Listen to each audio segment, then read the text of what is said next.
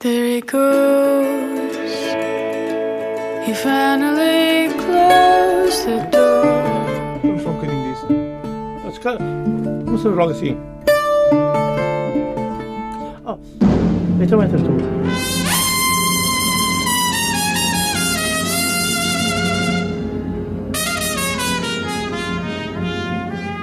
Come on, my boy.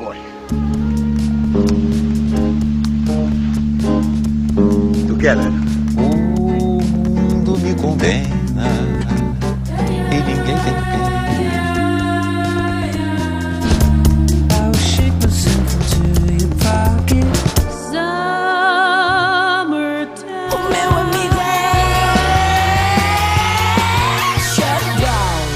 Boa noite. Nesta edição da Zona Ribeirinha, o registro estreia de Bruno Chaveiro, intitulado Desatino.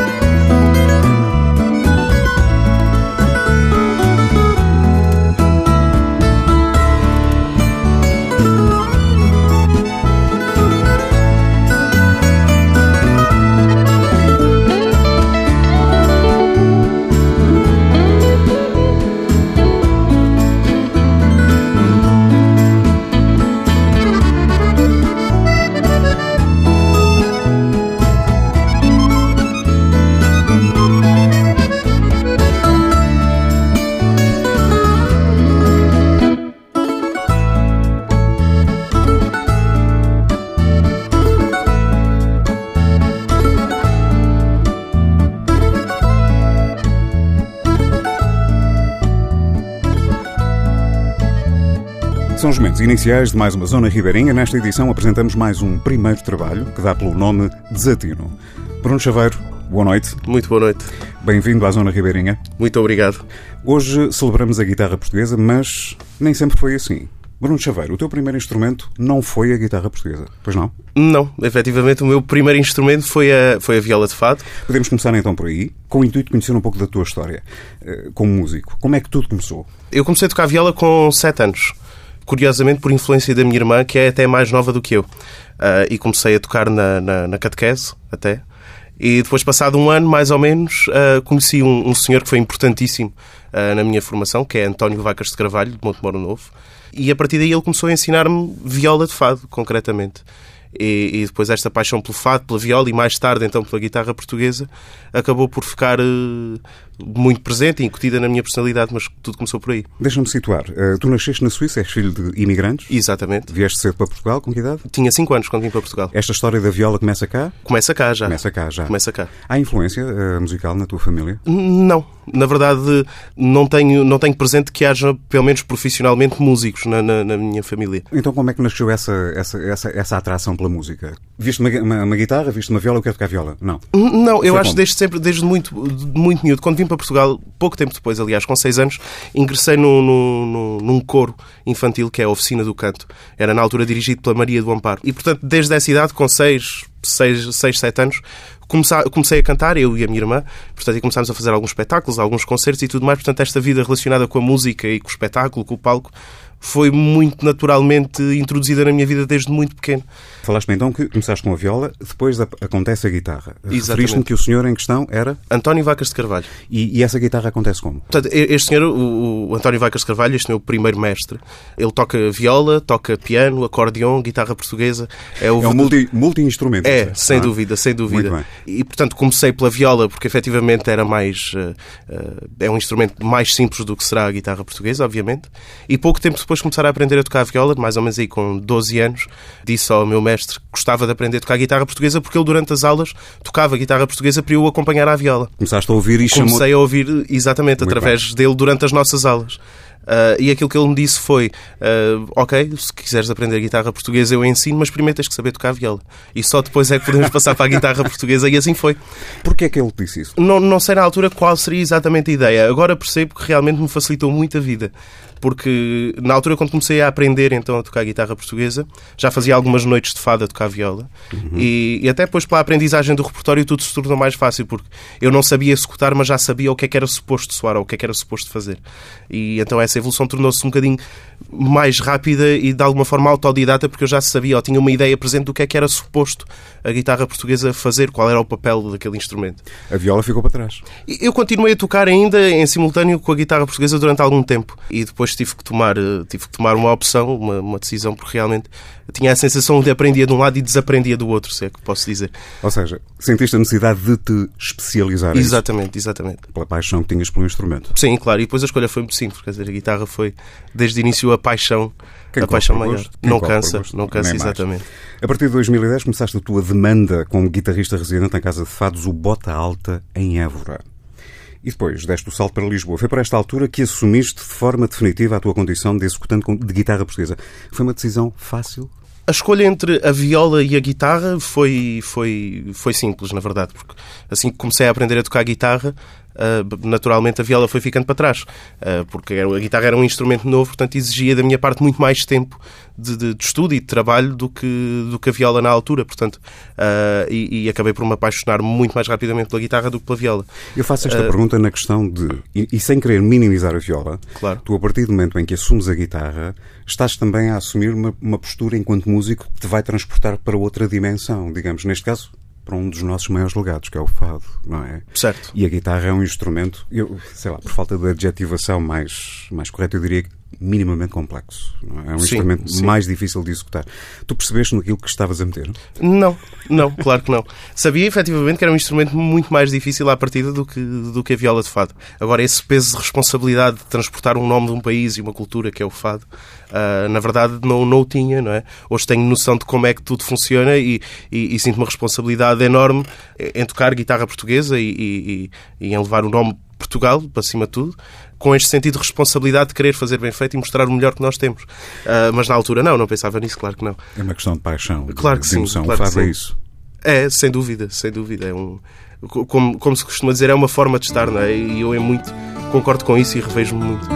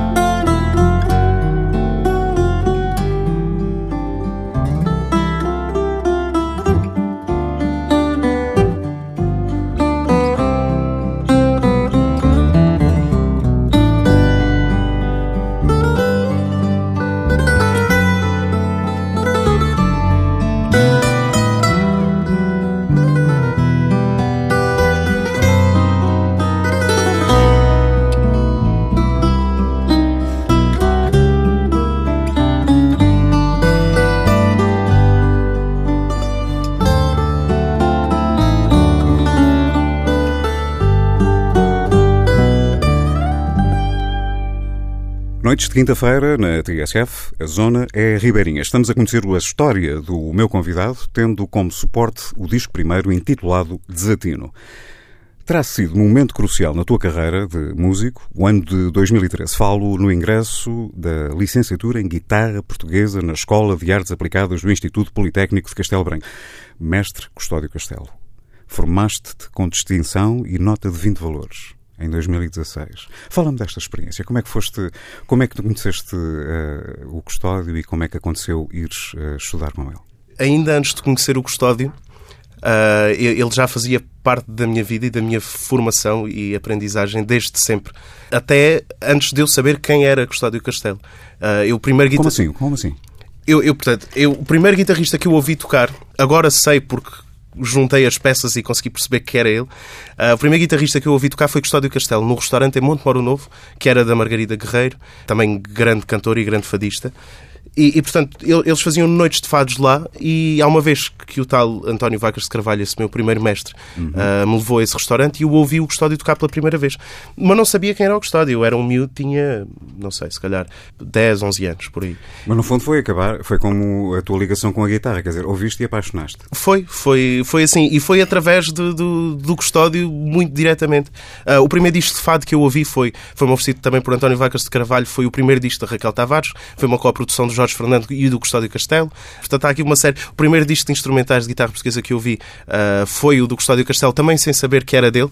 Foi o primeiro disco, foi o, o, uh, o Tempos. E, e, entretanto, quando fui para Castelo Branco em 2013, portanto, conheço o Custódio Castelo pessoalmente e, e, juntei as peças e efetivamente percebi, ok, portanto, este era o guitarrista que eu, que eu tinha como referência máxima desde sempre. Tu vais para Castelo saber... Branco sem saber que vais encontrar o Custódio? Não, eu sabia, nessa altura, obviamente, já sabia quem era o Custódio uhum, Castelo. Uhum. Não o associei, uh, portanto, a estes episódios anteriores, portanto, ao facto de ter ouvido pela primeira vez e uh, que teria gravado o disco da Raquel Tavares ou aquele disco de instrumentais, eu ainda na altura não sabia de quem era, uhum. uh, porque era um disco pirateado.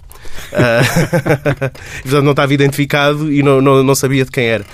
E, entretanto, depois em Castelo Branco, óbvio que nessa altura já conheci e sabia quem era Custódio Castelo, mas é que comecei a juntar todas estas peças e percebi que a minha influência desde sempre tinha sido ele, efetivamente, e estava ali em pessoa e pronto para, para me ajudar e para me ensinar. Portanto, foi uma experiência Fado incrível. e destino é uma coisa que se cruzam com muita facilidade, não é? É, é verdade, é verdade. E se, se existe esse destino, portanto, estas, estas pequenas. Uh, Uh, estes pequenos elementos que foram, que foram acontecendo ao longo da minha vida são prova disso, na verdade, eu penso, eu acredito. Por esta altura já eras um habitué das casas de fado, como o Luso, a Adega Machado, o Faia, uh, fazendo acontecer colaborações com Celeste Rodrigues, Carminho, Cuca Roseta, Mísia, entre tantos outros. Refiro aqui só alguns, e são de peso. Bruno Chaveiro, olhando para trás, tens noção do que representou esta altura da tua vida como música? Foi um, como músico foi, foi um salto enorme. Foi porque. Foi tudo assim de seguida, formas de. Foi, aconteceu muito rapidamente no início. Uh, portanto, eu, eu, logo depois de ir para Castelo Branco, muito também por causa do Custódio, uh, que, que, se deu o meu contacto e que me sugeriu a alguns artistas, portanto, para determinados concertos e, e eventos, comecei a, a, trabalhar mais regularmente aqui em Lisboa com alguns artistas de cá. Uh, e algumas casas de fado, como, como referiste, o Luz, a Adega Machado, etc. E, e, na altura, para mim, foi, foi uma altura muito produtiva, porque, na verdade, eu conseguia aprender com, com o custódio diretamente e regularmente e depois conseguia aplicar aquilo que aprendia quando tocava em, em, Lisboa. Portanto, foi uma, quase uma parceria de, de formação, foi uh, o tocar ao vivo e esta vertente académica lecionada pelo Custódio e conseguir conciliar tudo em simultâneo e na mesma altura. E, na verdade, acho que foi o que tornou possível essa evolução um bocadinho mais uh, mais rápida. Célere. Exato. Enquanto guitarrista, quais são as suas influências? Há aqui umas. O, Custódio, obviamente. obviamente mas uh, mais. Olha, por acaso, neste disco eu fiz uh, alguns agradecimentos a alguns dos guitarristas que eu realmente aprecio mais desde sempre e que são que são, que são referências. Há outros mais, para além daqueles que gravei, obviamente, se calhar homenagearei no segundo disco, provavelmente. Eu, eu gravei, por exemplo, o José Fontes Rocha, que é uma enorme referência para mim, José Nunes, uh, Domingos Camarinha e Casimiro Ramos. São estas as homenagens que presto neste disco.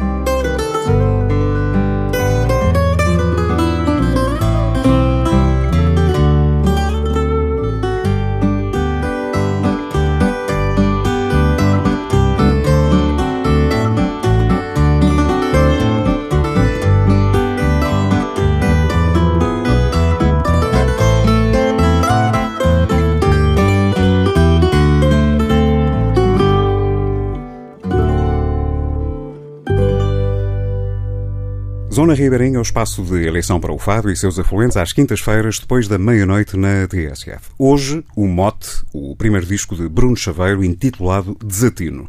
Falemos agora especificamente deste trabalho. Bruno Chaveiro, começaste a desenhar este disco em 2017. Qual foi o conceito que serviu de base a este trabalho? Eu acho que já me, já me respondeste um bocadinho ainda há pouco, tem a ver exatamente com as tuas influências, mas há sempre uma ideia, um, um digamos, um, uma semente que nós lançamos que vai germinar e que no fundo acaba por resultar Claro. neste trabalho Claro que que hoje se chama Desatino. O que é que foi? O- Este- esta, a ideia de gravar, eu, eu fui convidado, portanto, em 2017, em outubro de 2017, eu fiz o meu primeiro concerto a solo.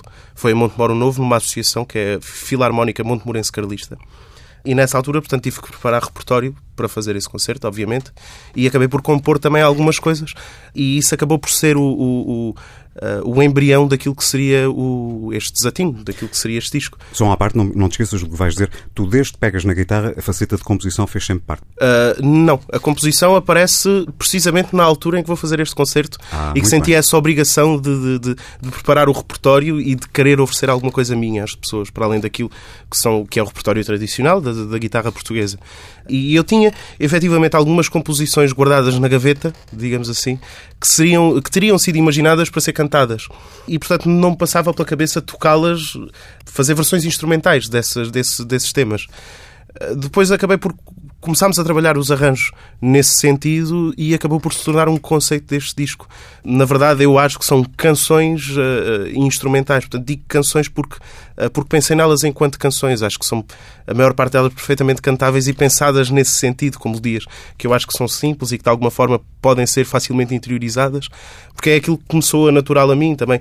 Se calhar muito associado também à tradição do Alentejo, ao canto alentejano, às saias, essas melodias tradicionais que são sempre muito fáceis de ouvir e muito fáceis de decorar e reproduzir.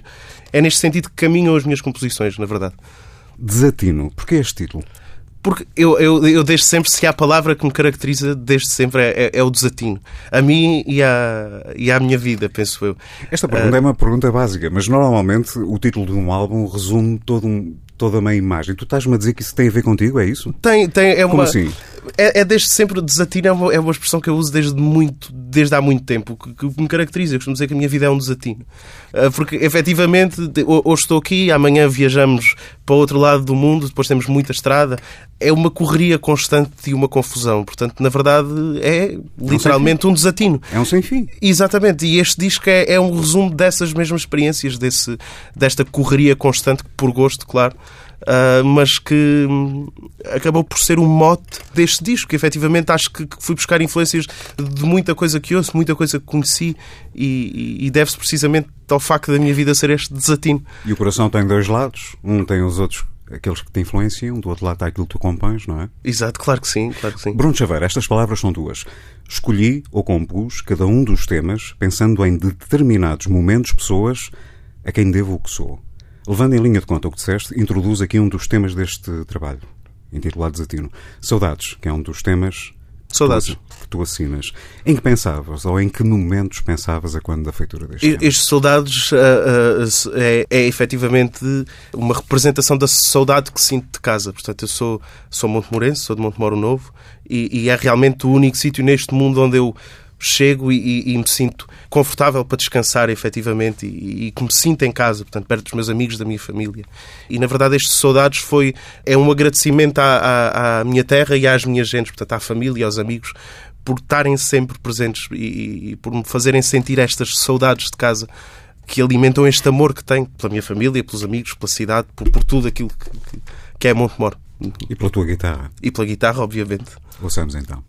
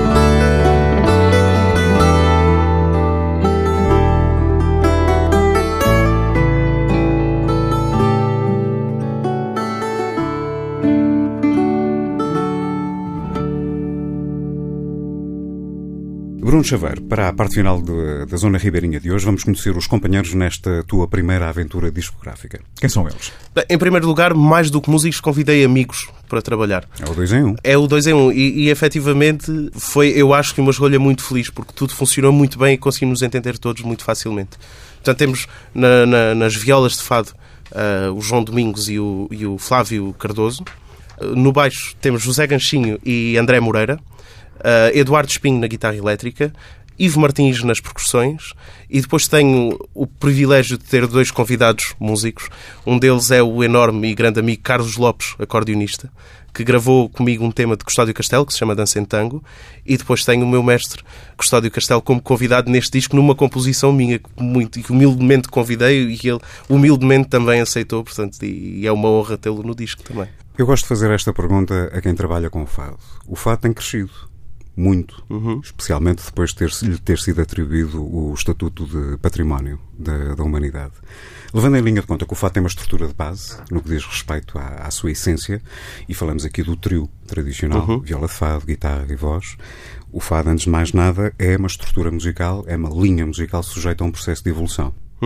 Concordas comigo? Concordo. Nos dias, nos dias de hoje, eh, temos a inserção de instrumentos que não faziam parte desse universo original. Tu fazes isto eh, neste, Sim. neste trabalho. Como é, como, como é que tu vês? Como é que tu vês o fado hoje? O, o fado, acima de tudo, portanto, é uma. Mais do que um género musical. Acho que é a voz de um, de um povo. E é. é o, o sentimento que nós transmitimos que, que realmente vai codificar aquilo que é o fado e, e as próprias temáticas abordadas, os poemas, a abordagem musical. E eu acho que tudo é possível dentro da música tradicional, porque nós vamos ver. Eu acho que não temos que distanciar completamente o fado de, de outros géneros de música tradicional portuguesa, como o canto alentejano, como a- as saias, as toadas, os viras. E muitas delas têm, por exemplo, percussões tradicionais utilizadas nesse, ah, nesse sentido. Portanto, se num concerto de fado podemos cantar um folclore e um vira, podemos tocá-lo como foi feito. E então podemos introduzir alguns instrumentos que sejam. Aliás, podemos in- in- eh, introduzir aquilo que nós quisermos, acho eu. Mas acho que há coisas que podem fazer sentido quando justificadas. E, e neste caso, por exemplo, neste disco, eu pensei muito nisso. Se, se deveria introduzir mais do que o trio ou se deixava a estrutura pura e tradicional como seria. E- e eu achei que tendo mais influências e ouvindo tanta coisa e, e para além do fato sou também um apaixonado pela música tradicional portuguesa, não vi motivo por que não utilizar eh, outros instrumentos que não o, o trio. Proponho que ouçamos o tema que ainda há pouco falavas, o Dança em Tango. A Dança em Tango é uma composição de Custódio Castelo O Dança em Tango é uma composição do Custódio Castelo e tem a participação de Carlos Lopes no, no acordeão. no acordeão. Ouçamos e já voltamos.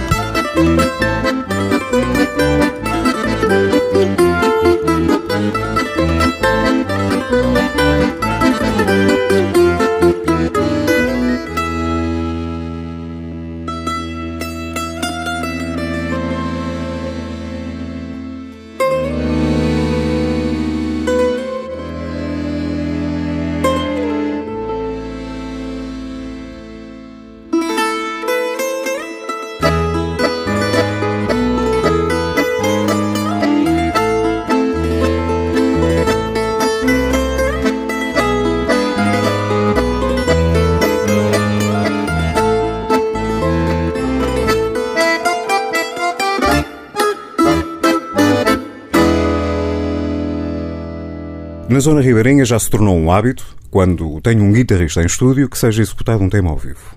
Bruno Chaveiro, de forma gentil, acedeu. O que é que vamos ouvir aqui no estúdio 2 da TSF? Nós vamos ouvir uh, o terceiro andamento de uma peça de, de Custódio Castelo que se chama Encantador de Tristezas e é, é, na minha opinião, a peça para guitarra portuguesa. Eu também sou suspeito de alguma forma, mas, mas efetivamente acho que, que esta composição é de uma genialidade brutal. E vou executar então o último andamento que se chama Declaração de Amor à Saudade. Ouçamos.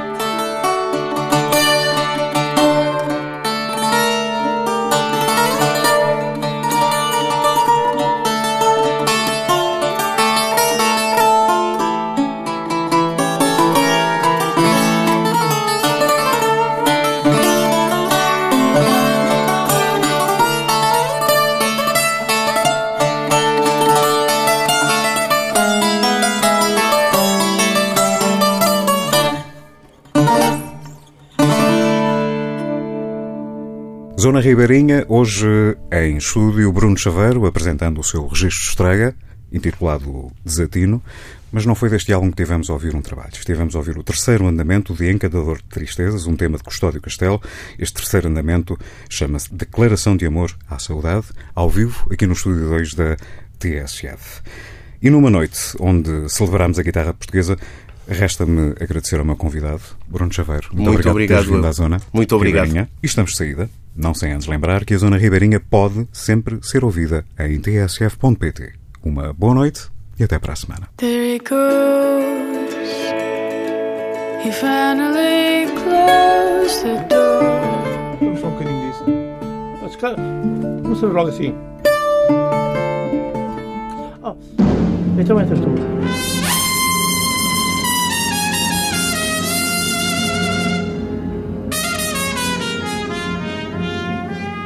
Come on, my boy. Together. O mundo me condena e ninguém tem pena.